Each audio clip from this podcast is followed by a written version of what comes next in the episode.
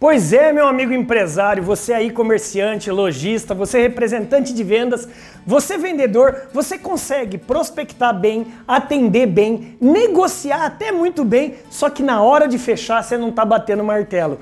O que, que, será que está acontecendo, hein? Isso eu escuto de várias pessoas em mentorias e consultorias que eu trabalho em pequenas, médias e grandes empresas por todo o Brasil. E eu resolvi aqui nesse simples e curto vídeo colocar cinco passos para te ajudar a vender mais e fechar de maneira mais assertiva. Pega o papel e caneta, anota aí. O primeiro é o seguinte: é fique esperto com o quê? Com sinais de compra. Isso mesmo, o seu cliente ele dá sinais de compra. É, dependendo do cliente o que ele fizer, se ele olhar muito contrato, se ele começar a pegar calculadora e fazer soma, se ele começar a fazer pergunta para você, e caso eu adquirisse, você faz isso, Cara, é sinal de compra. André, mas eu atendo pelo meio virtual. Qual que é o sinal de compra? Respostas de perguntas que você enviar, entendeu? Sinal de compra é a primeira coisa que você tem que ficar esperto. O segundo passo para o fechamento é cria um gatilho de escassez. O que, que é o escassez?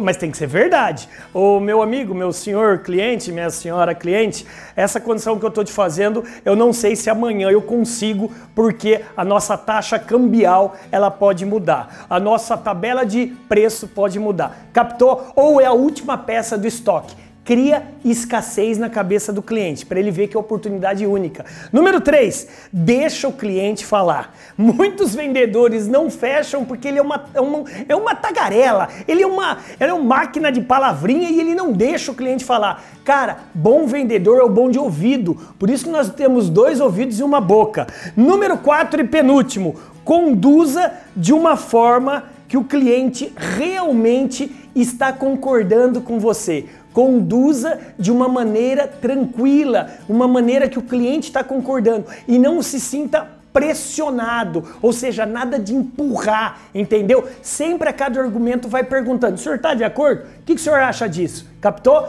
E número 5 e último, peça indicações. Fechou? peça indicações. Por quê? Porque no momento de, de fechar, o cliente emocionalmente está na sua mão. Peça uma indicação é, para ele. Olha só, se você gostou dessas cinco dicas de fechamento, eu quero aqui lhe ajudar mais ainda. Eu quero lhe convidar a participar do maior treinamento de vendas 100% online gratuito do Brasil. Você está vendo esse link ou esse botão que está aparecendo? Clica nele e venha se juntar aos milhares de empresários, comerciantes e vendedores para fazer esse curso com a gente. Bora, bora brilhar!